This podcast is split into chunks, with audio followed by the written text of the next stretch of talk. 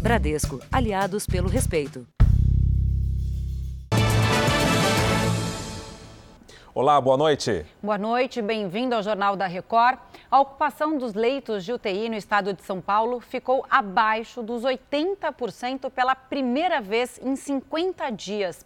A Secretaria da Saúde divulgou que a ocupação nas UTIs está em 79%. E no primeiro dia da nova etapa do Plano Paulista de Combate à Covid, restaurantes, cinemas, salões de beleza, academias e parques reabriram ainda com restrições de horário e ocupação.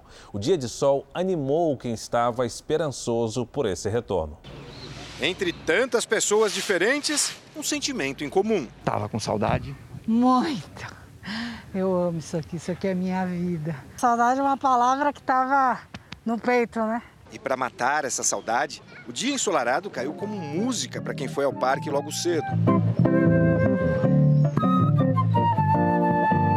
A gente percebe que quase todo mundo está respeitando as regras nessa reabertura. Quase. Porque algumas pessoas ainda insistem em não usar a máscara, mesmo num lugar público e movimentado como o Parque de Ibirapuera. As quadras estão fechadas, mas teve quem burlou as normas correr ou mesmo ficar parado sem a máscara ou com ela no lugar errado, também não pode. Essas pessoas põem em risco todos os que estão ao redor. No momento que estamos ainda em fase vermelha, é necessário o uso de máscara, mesmo em, em, na realização de exercício em ambiente público onde você tenha pessoas que você não conhece. Além da reabertura dos parques, nessa fase de transição do Plano São Paulo, academias podem voltar a funcionar apenas para atividades físicas individuais agendadas e com 25% da capacidade total. Salões de beleza, restaurantes e lanchonetes também podem abrir com capacidade e horários reduzidos, assim como cinemas, museus e teatros. É um respiro para comerciantes e clientes. É uma oxigenação talvez necessária, né? Ela é uma oportunidade para que é, a gente consiga levar é, o, o econômico-social de uma forma o mais saudável possível. As medidas foram adotadas depois que houve baixa nos números de mortes, internações e casos de Covid-19. Mas para que a tendência de queda se mantenha e a vida aos poucos volte ao ritmo normal, é importante seguir as normas de prevenção.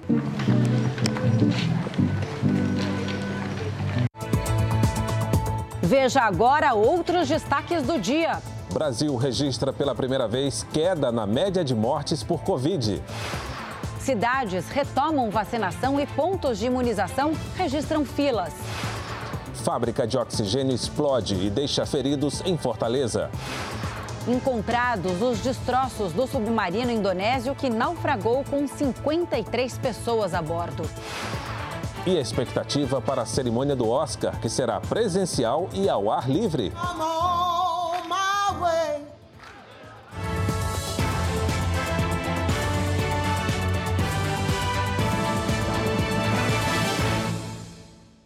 Oferecimento: Bradesco. Novas respostas da Bia contra o assédio.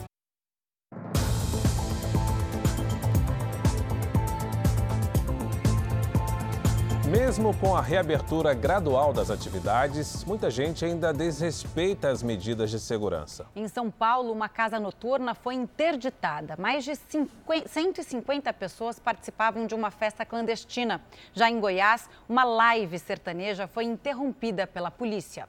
A apresentação ainda estava na metade. Por um momento vou pra vida inteira.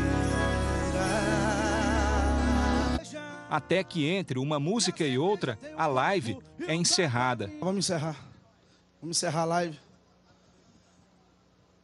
Gente, obrigado a todo mundo aí. Tamo junto. Segundo a fiscalização de Aparecida de Goiânia, a live do cantor Felipe Ferraz foi encerrada porque o local onde a apresentação acontecia estava interditado e impedido de realizar eventos. As 130 pessoas que estavam no espaço foram multadas por falta de uso de máscara. O cantor se justificou. Quero só dizer para o pessoal que eu não estava sabendo de nada, que estava interditado. E não tinha 130 pessoas lá, tinha no máximo umas 40, 45 pessoas junto com a gente lá, só o pessoal da equipe. E a nossa equipe é umas 15 pessoas e tinha mais ou menos uns 30 patrocinadores da nossa live. Já na capital, Goiânia, os bares e restaurantes puderam voltar a funcionar neste fim de semana. A reabertura foi antecipada porque os índices de contágio e ocupação de UTIs caíram nos últimos dias. Mas a autorização de funcionamento tem regras de horário e distanciamento. Logo no primeiro dia de fiscalização, uma boate e duas distribuidoras de bebidas foram interditadas. Em São Paulo, mais descumprimento de regras. Está proibido, a festa acabou. Para a segurança de todos. Mais de 150 pessoas estavam numa festa clandestina. O lugar era fechado e sem ventilação. Pelo menos 50 pessoas não usavam máscaras. Numa total atitude de é, desprezo é, às pessoas que se protegem. 15 pessoas foram levadas para a delegacia, autuadas e liberadas. O local foi interditado por descumprir normas de segurança. E no Rio de Janeiro, os banhistas também descumpriram as orientações sanitárias. A repórter Renata Loures tem os detalhes. Renata, boa noite para você. Oi, Fara, Camila, muito boa noite para vocês, boa noite também para quem está acompanhando a gente. Mesmo estando proibido ficar na areia, as praias aqui do Rio de Janeiro nesse sábado ficaram bem cheias, viu?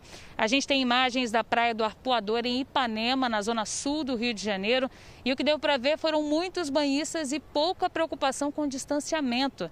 Também não vimos movimentação de fiscais por lá e foi a mesma coisa na Barra da Tijuca, na zona oeste do Rio, onde ambulantes e banhistas também ignoraram as determinações e, para piorar, praticamente todo mundo sem máscara. Durante essa semana, o comércio, a permanência na areia e o banho de mar voltam a ser liberados, mas só mesmo nos dias úteis. E as atividades físicas individuais ao ar livre, como correr na orla da praia, por exemplo, isso daí está liberado. A gente tem uma nota da Prefeitura sobre a questão dos fiscais. Eles disseram que tanto a Secretaria de Ordem Pública quanto a Guarda Municipal, elas atuam de forma dinâmica e itinerante durante as fiscalizações.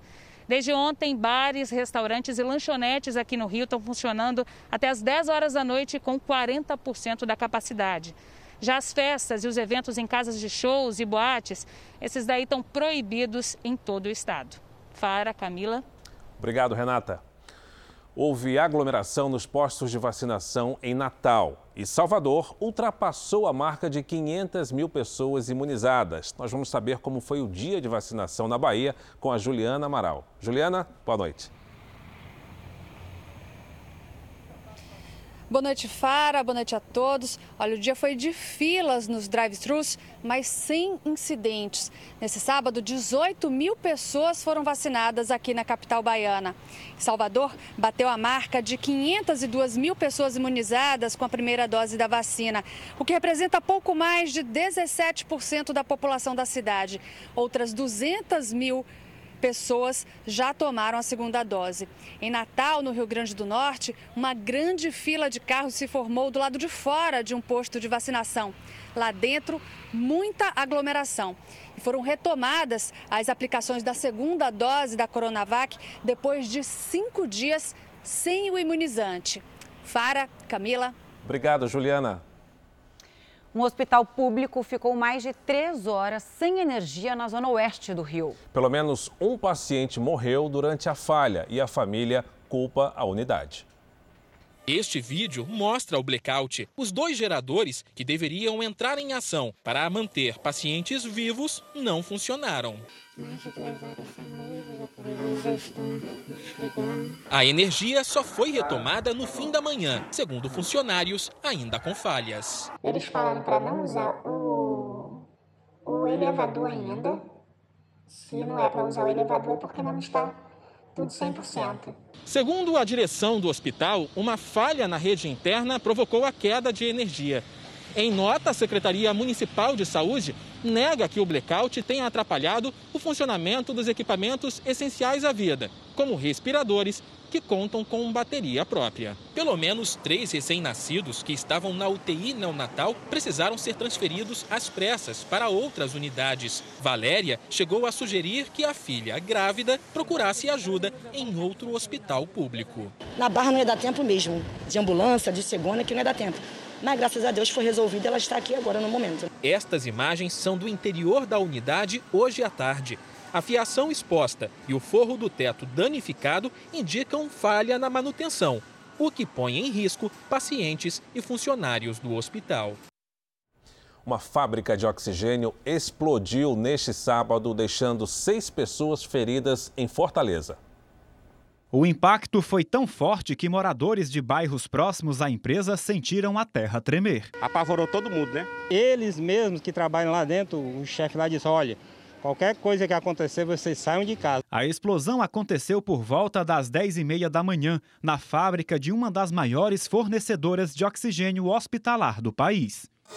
Gente, olha o tanto de ali, de gás, ó. O teto desabou e uma fumaça branca cobriu a região. Cilindros de oxigênio foram parar na rua. As casas no entorno também foram atingidas. Um buraco se abriu neste muro. Já este outro imóvel ficou destruído. Durante três horas, a área ficou completamente isolada para evitar possíveis riscos de novas explosões. A energia elétrica na região precisou ser desligada imediatamente. A ocorrência de incêndio foi descartada após a chegada do Corpo de Bombeiros.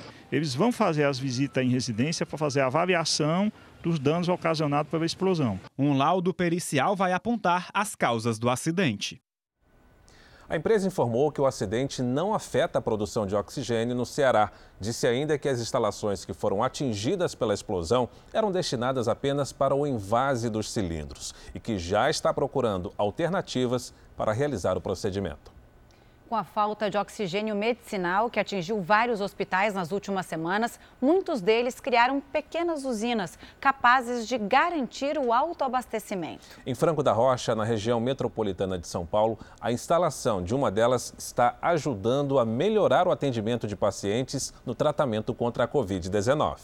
Com capacidade de produção de 690 metros cúbicos de oxigênio por dia, a usina de Franco da Rocha já está em plena operação capaz de abastecer 24 horas por dia não só a UPA da cidade, como também o hospital de campanha, que conta com 58 leitos para pacientes com Covid-19. Todo o equipamento fica dentro dessa caixa de metal e funciona como um gerador do gás hospitalar, onde um compressor puxa o ar da atmosfera. Em seguida, ele passa por um processo rigoroso de filtragem, onde são removidas todas as impurezas, como o dióxido de carbono e nitrogênio. Na sequência, o insumo chega a um tanque onde é feita a fase final de purificação do oxigênio. E, por fim, chega a outro tanque, ainda maior, que fica ao lado da caixa de metal, que os técnicos chamam de pulmão. Lá dentro fica armazenado o oxigênio medicinal, que dali é distribuído para os leitos onde estão os pacientes. Franco da Rocha é um dos municípios da Grande São Paulo que mais sofreram quando a pandemia entrou na pior fase. O consumo de oxigênio na cidade aumentou 250% no último mês. Índice que colocou o município em alerta para o risco de desabastecimento. Em março, a taxa de ocupação da UPA de Franco da Rocha chegou a 130%. Para garantir toda essa demanda, eram usados diariamente 150 cilindros de oxigênio, como esses aqui. Mas mesmo com toda essa assistência, 63 pacientes morreram aqui nesta UPA, aguardando um leito de UTI. A chegada da usina de oxigênio agora garante o fôlego que os pacientes com Covid-19 tanto precisam. O chefe da enfermagem conta que agora todos por aqui trabalham mais aliviados. A usina chegou no momento ideal para dar tranquilidade para nós para continuarmos o tratamento dos nossos pacientes. Vamos agora aos números de hoje da pandemia. Segundo o Ministério da Saúde, o país tem 14 milhões 308 mil casos de Covid-19. São mais de 389 mil mortos. Foram 3.076 registros de mortes nas últimas 24 horas. Também entre ontem e hoje, 55 mil pessoas se recuperaram. No total, já são 12 milhões 766 mil pacientes curados e 1 milhão 151 mil seguem em acompanhamento. Reconhecimento em forma de bolos, pizzas e outras delícias. Duas amigas, uma de Minas Gerais e outra do Espírito Santo, tiveram a ideia de mandar lanches para profissionais que trabalham em hospitais e centros de saúde. E não tem regra definida. Cada um envia aquilo que sabe fazer com um recadinho bem carinhoso. É uma rede de solidariedade. A vocês, profissionais da saúde que se encontram em linha de frente ao tratamento da Covid-19. De hospital em hospital. E a mais profunda gratidão Na cozinha, uma pausa para saborear o reconhecimento do trabalho de quem está na linha de frente no combate à Covid-19. Foi muito gratificante ver o carinho das pessoas, que as pessoas ainda têm, né, pela gente. É, após ter passado já um ano de pandemia, a gente vê que o nosso trabalho ele continua sendo reconhecido. Nesse período de crise, a gente tem visto esse cuidado com a gente, e isso é muito gratificante. Passa-se um filme, né, na nossa cabeça, mostrando, né, que de fato o que nós estamos fazendo é o que a enfermagem nos traz, que é amor ao próximo e humanização. A ideia de enviar um lanche para os hospitais como forma de agradecimento surgiu durante uma conversa entre duas amigas. A iniciativa fez tanto sucesso que se espalhou para outras regiões do país. Maceió, Salvador e São Paulo. As criadoras do projeto recebem fotos das ações em outros estados. Mexe com algumas emoções que são muito, que são muito humanas, né? São algumas situações que são bem bacanas, às vezes da gente é, da gente reacender dentro da gente a gratidão, o bem querer, o bem fazer, um pouquinho dessa solidariedade e devolver às vezes para o seu lugar de origem, para o hospital que cuidou do seu familiar, para onde você ficou internado. Quem sabe mandar um bolo, uma pizza, uma rosca, alguma coisa é uma forma de agradecer mesmo né, de dizer, estamos aqui, a gente sabe que está difícil para vocês, está difícil para a gente, mas nós estamos juntos. Os lanches que são distribuídos nos hospitais da capital mineira são feitos pela Ana. Sabendo que as roscas e bolos são para o projeto, ela acrescenta um ingrediente especial. Quando eu sei que é para o hospital, que a Luciana me fala é para o projeto, nossa, meu coração já enche de alegria. Eu consigo fazer com carinho redobrado uma coisa que eu já amo. Muita gente tem aproveitado esse período de crise econômica para comprar imóveis em leilões virtuais. Esse tipo de negócio aumentou quase 70% do ano passado para cá. Mas antes de bater o martelo no lance desejado, é bom ficar atento para não cair em golpes. É de olho na internet que a Fernanda encontra as oportunidades. Imóveis à venda em leilão. Cheguei a encontrar imóveis que valiam 200 mil por 100 mil, de 200 mil por 80 mil. A primeira compra foi há 12 anos. De lá para cá. Eu já comprei seis imóveis no, em leilões, já participei de mais de 100, de 100 leilões diferentes. Assim como a Fernanda, muitas outras pessoas têm feito o mesmo. Empresas de São Paulo, especializadas em leilões de imóveis, afirmam que a procura nas plataformas digitais por esse tipo de negócio aumentou em até 70%. Segundo esse consultor, o motivo dessa procura é a crise do momento cresceu muito as ofertas de imóveis em leilão devido à crise econômica pré-pandemia. Na pandemia se acentuou um pouco mais uma coisa é quem já conhece o caminho para se fazer uma compra segura, com conhecimento das regras de um leilão. Outra é quem entra nessa história sem nenhuma experiência. Daí a compra de um imóvel pode representar um risco. Como os negócios têm sido feitos pela internet, a primeira orientação é cuidado com as fraudes. Tem site falso por aí precisa verificar se aquele site é realmente do leiloeiro. Basta você ligar naquele leiloeiro, verificar se ele realmente existe, se as pessoas atendem o telefone, verificar documentação para ver se está tudo ok. Mas quem já pegou o jeito afirma, compensa, mas alerta para a necessidade de ter uma ajuda jurídica na compra. Sempre é bom ter um advogado. Eu compro, deixo locado e se tiver algum problema eu vou resolvendo no decorrer dos anos.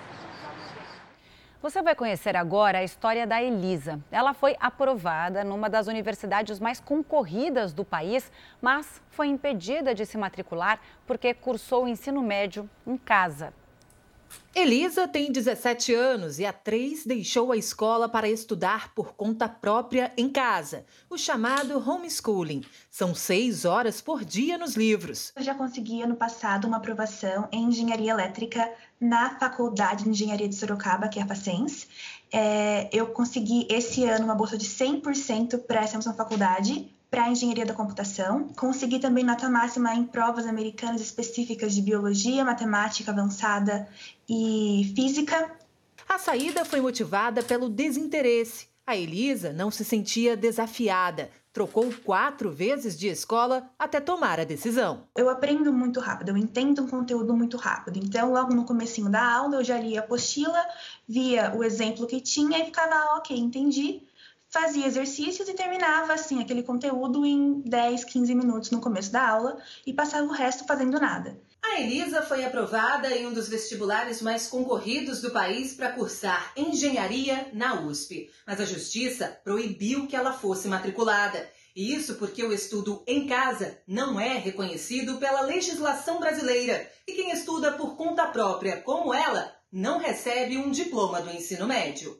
A família recorreu da decisão. O Ministério Público permitiu que a Elisa cursasse o ensino superior mas a liminar foi negada pela Vara da Infância e Juventude. O estudo por conta própria em casa gera polêmica entre os profissionais da educação. Essa professora acredita que as consequências de não frequentar a escola vão além da falta do diploma. A escola, além de transmitir conhecimentos e saberes, ela transmite modos de socialização, de atitudes, de competências, de habilidades. Eu diria que a escola é um percurso civilizatório. Já para esse outro especialista, pode ser uma saída para atender às necessidades dos alunos. As crianças, elas passaram a ser a enquadradas dentro de um sistema que não leva em conta as suas especificidades, as peculiaridades. Nós estamos falando ah, de escolas que passaram a ter 30, 40, 50, 60 crianças dentro de uma sala de aula regidas por um único professor. Em Londres, milhares de pessoas foram às ruas em um protesto contra as medidas de restrições no Reino Unido.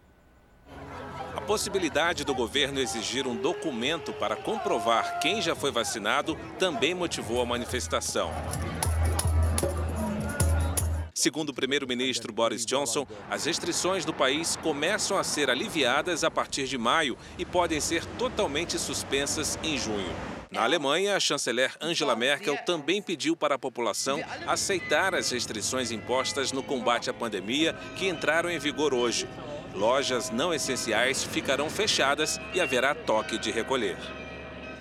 Após 10 meses, Israel tem o primeiro dia sem nenhuma morte causada pela Covid-19 o país atingiu a marca de 5 milhões de pessoas vacinadas com as duas doses. Segundo a Organização Mundial de Saúde, a imunidade coletiva pode ser alcançada com 70% da população vacinada.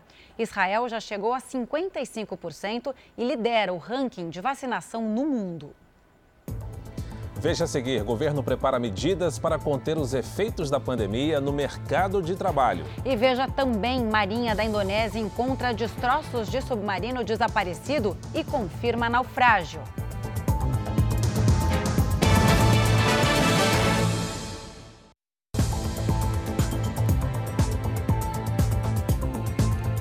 Depois de sancionar o orçamento deste ano com as despesas emergenciais fora do teto de gastos, o governo federal já definiu a prioridade da próxima semana. Para tentar reduzir os impactos da pandemia, vai reeditar as medidas provisórias que flexibilizam regras trabalhistas.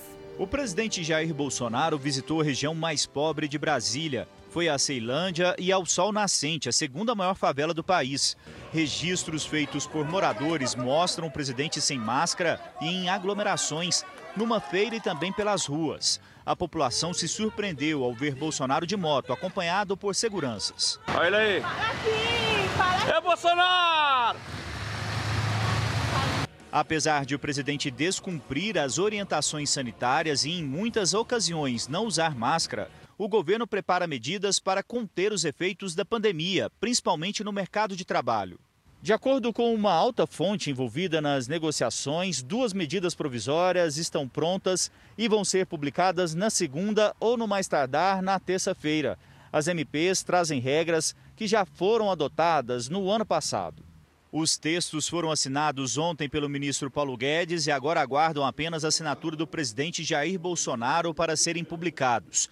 Como se tratam de medidas provisórias, passam a ter validade imediata. Uma das medidas provisórias vai permitir que empresas antecipem férias de trabalhadores de forma individual e coletiva, façam a ampliação do regime de trabalho home office, adiem o recolhimento do fundo de garantia por quatro meses e ainda criem um regime especial de banco de horas, com período de compensação de até 18 meses. Hoje o prazo máximo é de seis meses. Outra medida provisória que será reeditada é o chamado benefício emergencial, a exemplo do ano passado.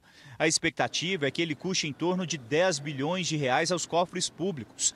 As despesas estão fora do teto de gastos, graças às mudanças feitas no orçamento. O programa vai possibilitar a suspensão de contratos de trabalho e redução proporcional de salário e jornada. Caso as empresas adotem a medida, o governo vai compensar parte da perda de remuneração dos trabalhadores. A previsão é de que os percentuais de redução de salários e jornada sejam mantidos em 25%, 50% ou 70%.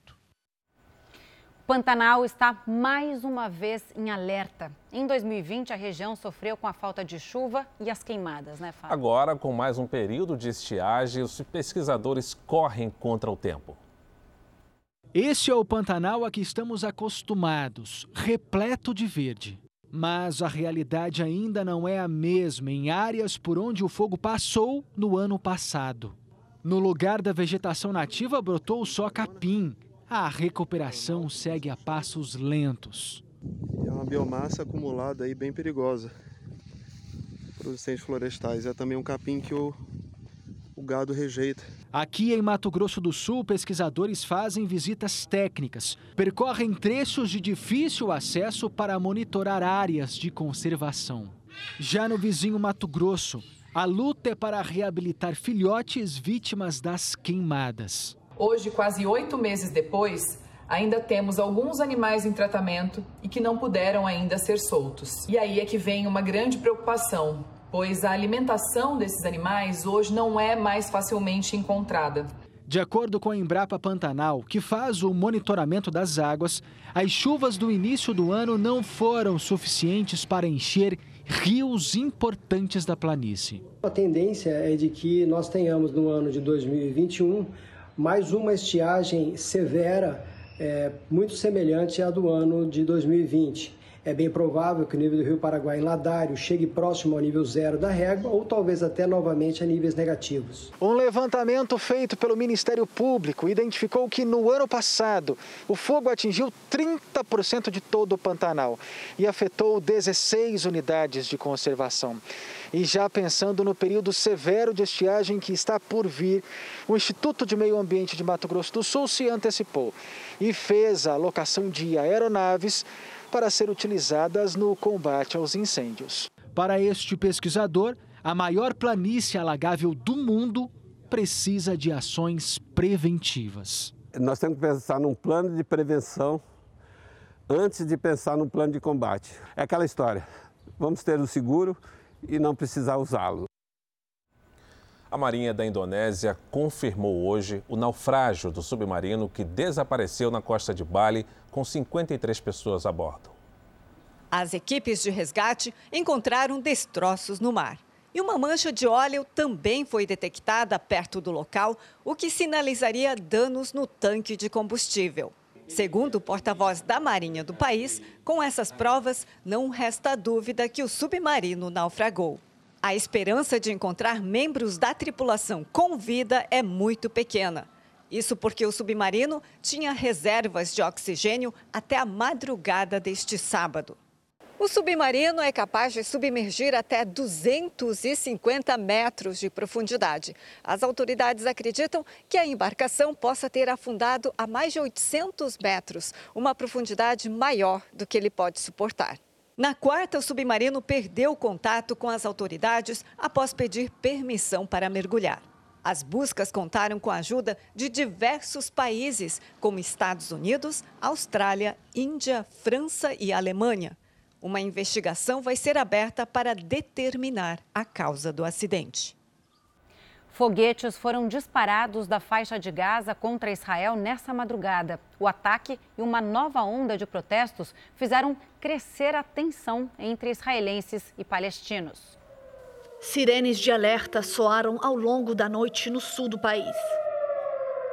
Militantes palestinos na faixa de Gaza dispararam mais de 36 foguetes contra Israel. Seis projéteis foram interceptados pelo sistema de defesa antimíssil.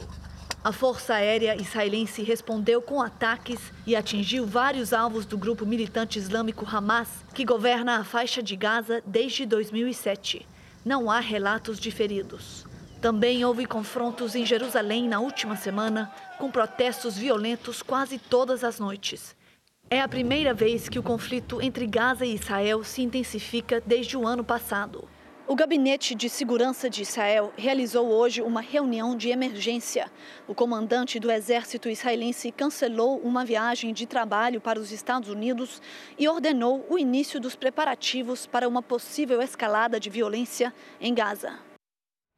Em Israel, o uso de máscara não é mais obrigatório em ambientes abertos. Por isso, a repórter Bianca Zanini não usou equipamento de segurança durante a gravação da reportagem. Os Estados Unidos reconheceram como genocídio o massacre sofrido pelo povo armênio no início do século passado. Cidadãos armênios foram às ruas celebrar a reivindicação histórica. Cerca de um milhão e meio de armênios foram mortos pelo Império Otomano durante a Primeira Guerra Mundial. O governo do país considerou que o reconhecimento do genocídio pela Casa Branca representa um grande passo em direção à justiça. Por outro lado, a declaração desagradou a Turquia, país que sucedeu o Império Otomano e que já respondeu criticando a declaração do presidente dos Estados Unidos. Veja agora os destaques do próximo Domingo Espetacular. Dois pais, duas perdas e a mesma luta. O drama de Leniel, pai de Henri, traz à tona a história do pai de outro menino. Há oito anos, Arthur espera a condenação dos acusados da morte do filho Joaquim. O padrasto Guilherme Longo. Guilherme, ele vai ser condenado. E a mãe, Natália Ponte. Está livre, está tendo uma vida normal. Por que eles não foram julgados até hoje? Nego do Borel na mira da polícia. Ex-namorada Suelen Sauer se junta a Duda Reis. Gente, a pior sensação do mundo é que eu tô agora e também acusa o fanqueiro de agressão. Eu fiquei muito emocionada vendo a Duda dar detalhes de coisas que eu sei. Como o cantor responde às denúncias de ameaça, estupro e até tentativa de feminicídio. Sucesso nas ondas e turbulência em casa. O surfista Gabriel Medina dispensa o padrasto da função de treinador e se afasta da família. Teria o casamento com a modelo Yasmin Brunet mudado o comportamento do campeão? Vai estar tá passando a pomada, cinco reais. A luta diária de quem se vira na rua para levar comida para casa. Aqui ela sustenta simplesmente nove pessoas. Água gelada é dois. Roberto Cabrini mostra como os ambulantes enfrentam as fiscalizações nas plataformas e nos trens. E as abordagens violentas que muitas vezes encontram pelo caminho. É neste domingo espetacular, logo depois da hora do faro. Até lá. Veja a seguir: ministro Marcelo Queiroga afirma que a queda nos casos de Covid reduz a pressão no sistema de saúde do país. E veja também a festa do Oscar com restrições por conta da pandemia.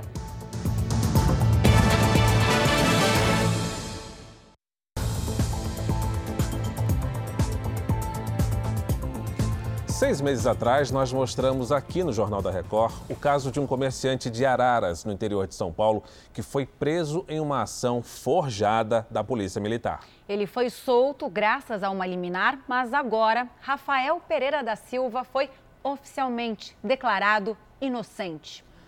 Foram sete meses e 20 dias de espera por essa decisão judicial. Estou muito feliz pela justiça que foi feita muito aliviado. Foram quase oito meses né, de sofrimento.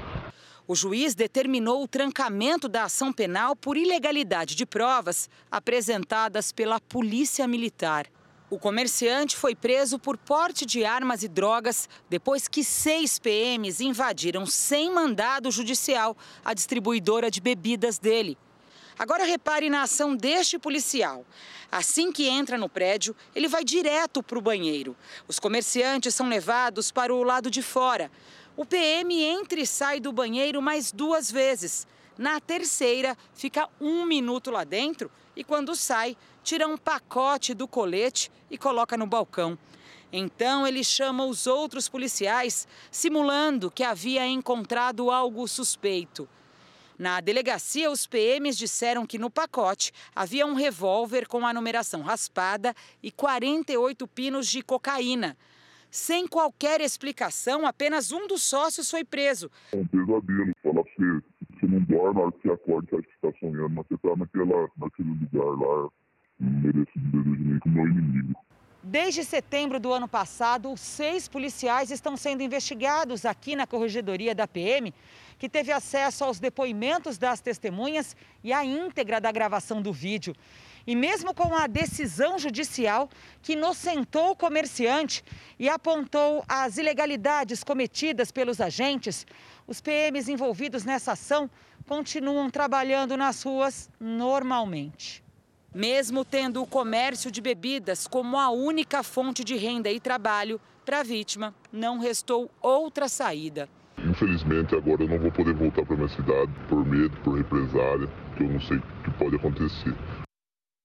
Na Bahia, a apreensão de armas de alto poder ofensivo registrou um aumento de 113%. Segundo a polícia, as principais facções de São Paulo e do Rio de Janeiro estão por trás desse crescimento aumentando o poder de fogo do crime organizado no Nordeste.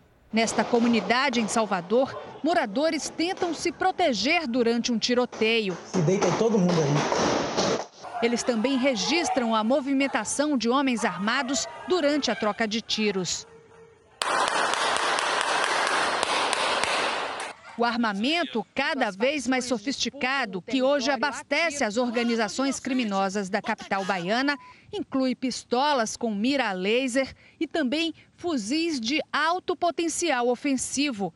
Na Bahia, as apreensões deste tipo de arma pela Polícia Rodoviária Federal registraram um aumento de 113% em 2020 em relação ao ano anterior. Trabalhamos com a questão da informação, né? trabalhamos conjunto com os outros órgãos de segurança, trocamos muitas informações com a Polícia Civil, Polícia Militar, a Polícia Federal. A guerra agora não é apenas pelo controle das áreas de tráfico. As facções disputam também pelos grandes fornecedores e, para isso, precisam de armas mais modernas e potentes. A polícia já sabe que as organizações criminosas de São Paulo e do Rio de Janeiro enviam os equipamentos e alimentam um outro negócio altamente lucrativo, o do comércio de armas. Segundo este especialista, no mercado ilegal, uma pistola automática como esta custa em média 10 mil reais. Já um fuzil chega a valer entre 40 e 50 mil reais. Essa é uma forma deles é, é, agregarem rentabilidade ao seu negócio e terem condições de, com mais rendimento, se combaterem de forma mais adequada. A pandemia fechou as portas de uma das mais importantes livrarias do Rio de Janeiro. Fim de uma história de mais de 80 anos que encerrou também a carreira do livreiro mais antigo do país. História da última livraria tradicional do Rio de Janeiro se mistura com a do seu José Germano. 70 dos 82 anos de idade foram vividos entre os livros. Dos mais de 100 mil exemplares do acervo, no entanto, só restou esse, que guarda as memórias dos tempos de ouro da Livraria São José. Era um ponto de encontro. Lá você encontrava o Ariel Bandeira, Drummond, Jorge Amado, Érico Veríssimo, esses intelectuais todos ali. Foi aos 12 anos e como faxineiro que o seu José Germano escreveu a primeira página dessa história. Nem imaginava os capítulos que estavam por vir. Aí eu fui galgando, eu fui subindo devagarinho. Da limpeza, eu saí da limpeza, já fui passei a, a limpar prateleiras de livro. Aqui eu era balconista da livraria. No fim da década de 70, ele assumiu o comando da livraria. Isso veio já depois de eu ter sido já não sei que eu era famoso, mas já era conhecido na praça. Né? Ao longo de décadas e décadas de funcionamento, a livraria mais antiga do Rio de Janeiro mudou de endereço seis vezes, mas sempre aqui pelas ruas do centro da cidade. Nesse tempo, sobreviveu a uma guerra mundial, a ditadura e a revolução digital. Mas não resistiu à crise provocada pelo coronavírus. O símbolo carioca fechou as portas e deixou no lugar uma franquia de uma grande rede de fast food. Isso foi uma decisão muito, muito pesarosa. O negócio está difícil. Todos estão pagando aluguel, você me vendeu dois livros. Aí chegamos a um acordo. Agora, as lembranças do livreiro vão ser eternizadas em um documentário. Não é exagero nenhum dizer que a São José eh, foi a livraria eh, de maior prestígio e a mais importante, não só no Rio de Janeiro, mas no Brasil, eh, no final dos anos 50 e no início dos anos 60. Até então, não havia o hábito no Brasil de lançamentos em sessões de autógrafos. Havia um distanciamento muito grande entre a figura do escritor e o público leitor. A convivência com personalidades importantes da história do país foi a escola do livreiro, que aprendeu inglês, francês e direito. Um belo dia, um desembargador. Giovanni, você é bacharel em direito, não é? Eu digo, não, doutor. Pô, que não é o quê? Pô, você conversa com, com o desembargador, com o ministro, com advogados, presidente da República. A pandemia foi um ponto final para a livraria e um obstáculo para a saúde do seu Germano. Depois de 49 dias internado por complicações da Covid-19, o livreiro mais antigo do Rio recebeu alta e tem se recuperado muito bem. É mais uma entre tantas histórias que ele tem para contar. Eu tinha cliente meu que dizia, mano, vim aqui só para bater um papo contigo, não vim para comprar nada. Agora a próxima reportagem é importante para você que dorme mal e principalmente ronca. Já é possível fazer de casa um exame para detectar e começar a tratar a apneia do sono. A tecnologia é brasileira e com ela fica muito mais simples receber o diagnóstico de uma condição que acomete, em média, um em cada três adultos, a apneia do sono. A pessoa ronca, aquele ronco alto, mas eventualmente para de respirar, essa é a apneia do sono.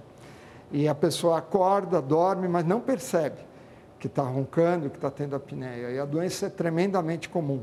O diretor do laboratório do sono do INCOR ajudou a desenvolver e validar o equipamento que substitui o tradicional exame de polissonografia, em que o paciente fica preso a inúmeros fios e sensores. Todo esse exame complexo, que costuma ser feito ao longo de uma noite em centros de referência, agora com a ajuda da tecnologia, cabe na palma da mão. Basta o paciente levar para casa esse estojo e aí, na hora de dormir, ele coloca o dedo no equipamento que, conectado a um aplicativo de celular, consegue ler informações como taxa de oxigenação no sangue, batimentos cardíacos, movimento do corpo. O telefone também grava o barulho do ronco.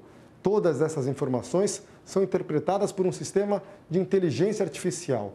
E aí, no outro dia de manhã, a pessoa já tem um possível diagnóstico de apneia do sono. Nós fizemos aqui no INCOR um estudo com 304 pacientes que fizeram a polissonografia, que é considerado o padrão ouro, e este exame, que é o exame da biologia, que foram avaliados de forma independente. E a sensibilidade e a especificidade foi acima de 90%, mostrando que é um exame acurado para o diagnóstico de apneia do sono. Como o exame pode ser feito em casa, pacientes em isolamento social, como a dona Simone, conseguem um diagnóstico rápido para, enfim, buscar tratamento e melhorar o sono. Se não fosse ele, eu nunca iria usar, pela comodidade, sabe? Ele estar em casa, dormir tranquila com uma pecinha que não aperta no dedo, um resultado tão bom. Ajudou muito e eu já estou respirando melhor. O ministro da Saúde, Marcelo Queiroga, disse que a pressão sobre o sistema hospitalar do país está caindo, junto com o número de casos da Covid-19. E o ministério reduziu a meta de vacinas aplicadas em maio. Vamos a Brasília falar com o Tiago Nolasco. Tiago, boa noite. Por que, que essa projeção foi reduzida mais uma vez? Explica para gente. Oi, Fara, boa noite para você, para Camila e para todos. O Ministério da Saúde reduziu essa projeção porque as vacinas Covaxin e Sputnik V ainda não foram aprovadas pela Anvisa e também porque não há segurança na entrega do IFA, que é o ingrediente farmacêutico ativo essencial para a produção das vacinas. De toda forma, o ministro Marcelo Queiroga ressaltou que o país bateu a meta de imunizar mais de, uma milhão, de um milhão de pessoas por dia durante sete dias. E disse também que não existe ainda segurança para manter o ritmo de vacinação, porque depende do fornecimento dos insumos. De toda forma, o ministro disse que está em contato com os fornecedores chineses. Vamos ouvir. Tivemos essa semana uma reunião, é, já disse a vocês, com o embaixador é, Yang Vamin, tudo para é, conseguir é, que haja a regularidade é, na remessa do IFA. E essa, essa regularidade ela não decorre é, de um, só de um ato de vontade do governo chinês. Há aspectos de desembaraço aduaneiro e da própria produção da China. O Jornal da Record vai mostrar agora o andamento da vacinação em todo o país. Nas últimas 24 horas, 315.814 pessoas receberam a primeira dose contra o coronavírus. Hoje, o país chegou a mais de 28 milhões 904 mil vacinados, ou seja, 13,65% da população. E já tomaram a segunda dose mais de 12 milhões 439 mil pessoas. Vamos aos estados. No Rio Grande do Sul, mais de 2 milhões e 70 mil moradores receberam a primeira dose contra a Covid-19, ou seja, 18,13% dos gaúchos. Na Bahia, onde na capital Salvador há filas para se vacinar, mais de 2 milhões 226 mil pessoas foram imunizadas, o que representa 14,91% dos baianos. Em Minas Gerais, mais de 2 milhões 919 mil mineiros receberam a primeira dose contra o coronavírus. Isso equivale a 13,71% da população. E em São Paulo, mais de 6 milhões 952 mil pessoas foram vacinadas, ou seja, 15% dos paulistas. Você já sabe que no portal r7.com é possível acompanhar a situação de todos os estados no nosso mapa interativo. O presidente nacional do PRTB, Levi Fidelix, morreu aos 69 anos em São Paulo. A família não divulgou a causa da morte. O político estava internado em um hospital particular desde março e faleceu na noite de ontem. Ele fundou o Partido Renovador Trabalhista Brasileiro, o atual partido do vice-presidente Hamilton Mourão. Levi Fidelix candidatou dez vezes a cargos políticos, incluindo duas vezes à presidência, mas não foi eleito. Uma das bandeiras mais conhecidas de Levi Fidelix foi o projeto do Aerotrem, um monotrilho suspenso para melhorar o trânsito nas cidades brasileiras. No litoral de São Paulo, o Instituto trabalha na recuperação de animais marinhos. Tartarugas, pássaros e mamíferos são resgatados e recebem os cuidados antes de voltarem à natureza. O nado ainda é bem tímido. Ela movimenta as nadadeiras da frente, mas as de trás ainda estão totalmente paralisadas. E o motivo é essa profunda fratura no casco. A lesão foi tão grave que atingiu a coluna. Já chegou num quadro bem severo de anemia, um quadro de exaustão, então estava com um grau pequeno, mas sim de afogamento. Provavelmente por pelo, pela força de dissipação de um acidente com embarcação, alguma coisa do tipo. Para estimular as nadadeiras, sessões diárias de fisioterapia. Ali mesmo no tanque, um tratador segura a tartaruga, enquanto o outro movimenta os membros posteriores. Ela também passa por laser terapia e acupuntura. Durante o tratamento, o animal recebeu até transfusão de sangue de outra tartaruga. Ela foi resgatada no litoral paulista há um mês e levada para o Instituto Gremar, que monitora as praias e reabilita animais marinhos. Parece uma recuperação quase impossível, né? Mas olha essa outra tartaruga. Ela também teve fratura no casco, ficou com nadadeiras paralisadas e agora, depois de muita fisioterapia, já está praticamente reabilitada. Quanto menos tempo os animais ficam aqui nesse hospital, mais chance de sobreviverem no retorno à natureza. Mas nem sempre a reabilitação é rápida. Dos 24 animais marinhos resgatados que chegaram aqui nos três primeiros meses desse ano, só oito foram devolvidos para o mar. As aves marinhas foram resgatadas com desnutrição. Precisam pegar peso antes da soltura. Já o pinguim corre na hora de comer. se farta com a sardinha, mas tem uma doença incurável. Não pode voltar para o mar.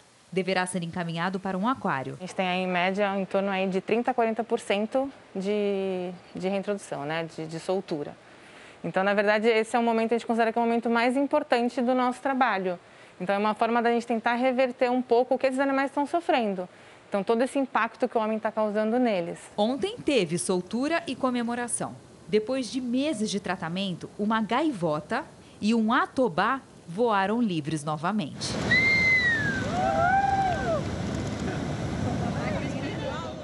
Coisa bonita de se ver. Bom, chuva, frio, ventania e ressaca com ondas de 7 metros. A semana teve de tudo na região sul do Brasil, mas hoje o sol voltou, esquentou e o dia seguiu tranquilo, tranquilo. Lidiane Sayuri, seja bem-vinda. Boa noite para você. Noite. E o domingo, hein? Continua nessa calmaria ou não? Não, viu, Camila? Boa noite para você, para o Fara, para quem nos acompanha. Olha só, os fenômenos estão ligeiros e já tem mudança nas próximas horas. Uma nova frente fria se forma no sul do Brasil e avança bem rápido para o sudeste, provocando chuva. Atenção, tem alerta para granizo e rajadas de vento de até 50 km por hora nos três estados do sul, em Mato Grosso do Sul e em São Paulo. Já no Nordeste, os temporais a qualquer hora podem provocar alagamentos no norte da Bahia e no Maranhão. Tempo firme mesmo só no interior do Sudeste. Em Minas Gerais, o calor aumenta bastante e a umidade do ar cai. Domingo à tarde, com 23 graus em Porto Alegre. No Rio de Janeiro e em Brasília, máxima de 28. 31 em Maceió e Rio Branco e até 30 graus em Palmas. E o pessoal de Salvador, na Bahia, está sempre ligado no tempo delivery, né, Lidiane? Hoje tem participação tripla. Olha só, o Opa! Carlos, o Valdomiro e também a Rosângela. Muito bacana, vamos lá. Seguinte, turma, cenário bem típico por aí nos próximos dias. Sol com pancadas de chuva a qualquer hora. Pelo menos na capital baiana, a chuva não deve provocar transtornos. Máximas entre 29 e 30 graus. Do Nordeste a gente vai para o Sul, porque o Williams quer saber como é que fica o tempo em Brusque, Santa Catarina. É pra já. Williams, o sol aparece bem nos próximos dias e volta a chover a partir de domingo à tarde. Faz 26 graus. Aí na terça a chuva para e a temperatura diminui. Participe você também do Tempo Delivery com a hashtag você no JR pelas redes sociais. E em São Paulo, domingo quentinho. Para aproveitar, 27 graus. Aí a partir de segunda a temperatura diminui para 25 e na terça, aí sim, vamos sentir bem. A primeira onda de frio mais forte deste ano que deve chegar até a região norte. Mas na segunda eu volto com mais detalhes. Boa noite, gente. Vamos esperar então esse domingo ensolarado. Boa noite, Lídia. Boa noite. Obrigado, Lidiane. Em Miami, nos Estados Unidos, o aumento do nível do mar representa uma ameaça para muitos habitantes. E para tentar reverter a situação, especialistas têm trabalhado para reconstruir praias inteiras. Essas são as praias mais visitadas do país. Destino certo dos americanos que fogem das regiões mais frias e de turistas do mundo todo que não resistem a essas águas claras e calmas. A gente ama as praias daqui, são cristalinas, são calmas, é muito bom. Mas, segundo especialistas, o futuro das praias de Miami é incerto. O motivo são as más decisões urbanas tomadas algumas décadas atrás. Este professor da Universidade de Miami diz que muitos manguezais importantes para a manutenção do equilíbrio ambiental foram destruídos. As construções desordenadas à beira-mar são outro problema. Os edifícios foram erguidos sobre as dunas. Por décadas, a areia foi removida e isso, junto com o aumento do nível do mar, tem provocado erosões permanentes nas praias de Miami. Algumas praias já começaram a desaparecer, diz Tony Barros, professor de oceanografia da Universidade Miami-Dade. Começaram a desaparecer as praias. Para tentar reverter a situação, especialistas trabalham para reconstruir praias inteiras. Sem as reservas de areia subaquática que já não existem mais, caminhões como esses são trazidos do centro do estado. Segundo os especialistas, a combinação de más decisões urbanas, mudanças climáticas e aumento do nível do mar terão consequências irreversíveis se nada for feito agora. Para grupos ambientalistas, é preciso investir em ações para preservar o litoral aqui do estado, prevenir as erosões nas praias e recuperar os manguezais. Se isso não acontecer, a região será cada vez mais impactada por tempestades e furacões. Além disso, o nível do mar pode subir 43 centímetros até 2040. Uma combinação que ameaça gravemente toda a parte vermelha do mapa e coloca a parte amarela também em risco. Um estudo sugere que, se nada for feito, a Flórida vai gastar nos próximos 20 anos o equivalente a 418 bilhões de reais apenas para proteger as estruturas existentes na orla da invasão do mar. Para o professor, governo e população precisam se unir para que essas praias tão incríveis não desapareçam. Eh, mitigar um pouco a erosão costeira.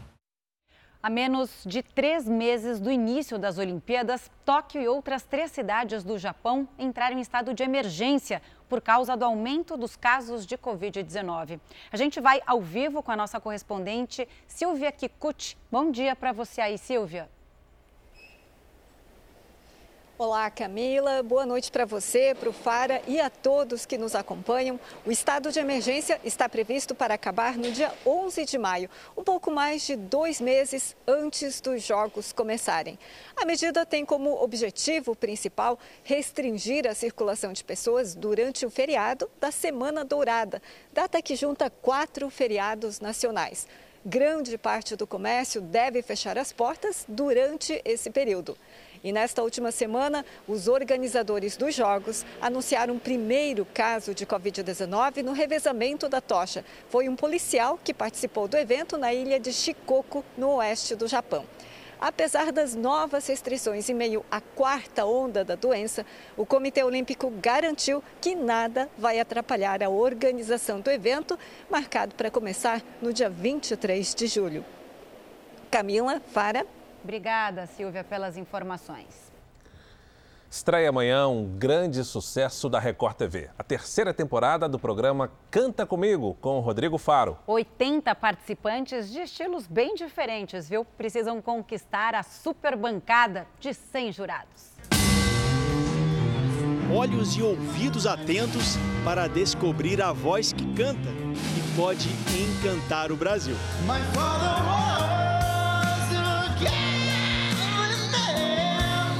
Canta Comigo tá chegando na Record TV. É um programa de enorme sucesso que concorreu ao Emmy, né? Então eu estou apresentando agora a terceira edição do Canta Comigo. Fizemos a primeira edição do Canta Comigo Team e eu estou super empolgado, super feliz e super honrado de estar nesse palco aqui onde o Gugu consagrou. Nos bastidores, o clima é de competição. Está quase tudo pronto para a terceira edição do Canta Comigo. A equipe técnica está testando o som pela última vez e aproveitando para testar também a afinação dos jurados. Eles precisam estar afiados para avaliar quem vai subir nesse palco. Ganha o candidato que conseguir transformar esse paredão em amarelo mais vezes durante o programa, ou seja, conquistar o coração dessa galera.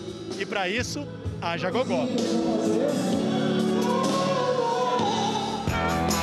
100 pessoas vão participar do paredão de jurados, com a difícil missão de avaliar 80 candidatos selecionados para soltar a voz.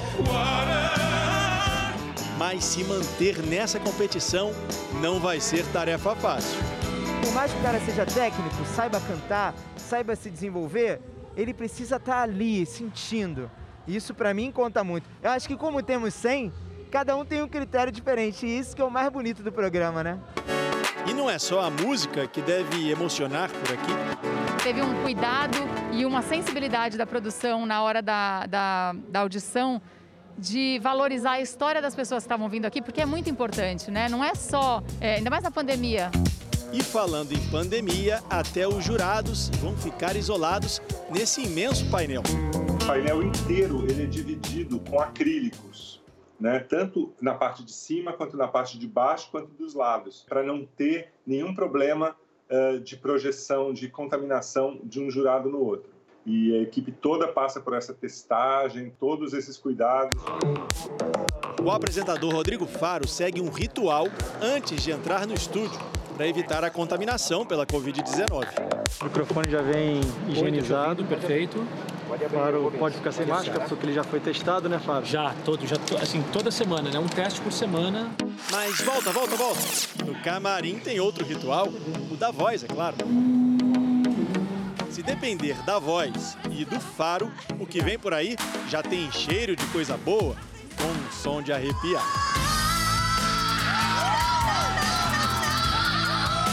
Muita bagunça, humor, emoção.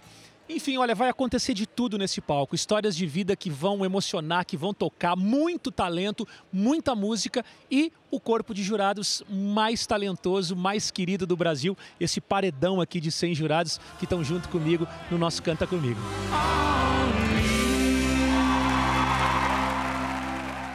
Então anota aí, amanhã às seis da tarde, logo após o programa Hora do Faro, estreia a nova temporada do Canta Comigo. Você não pode perder.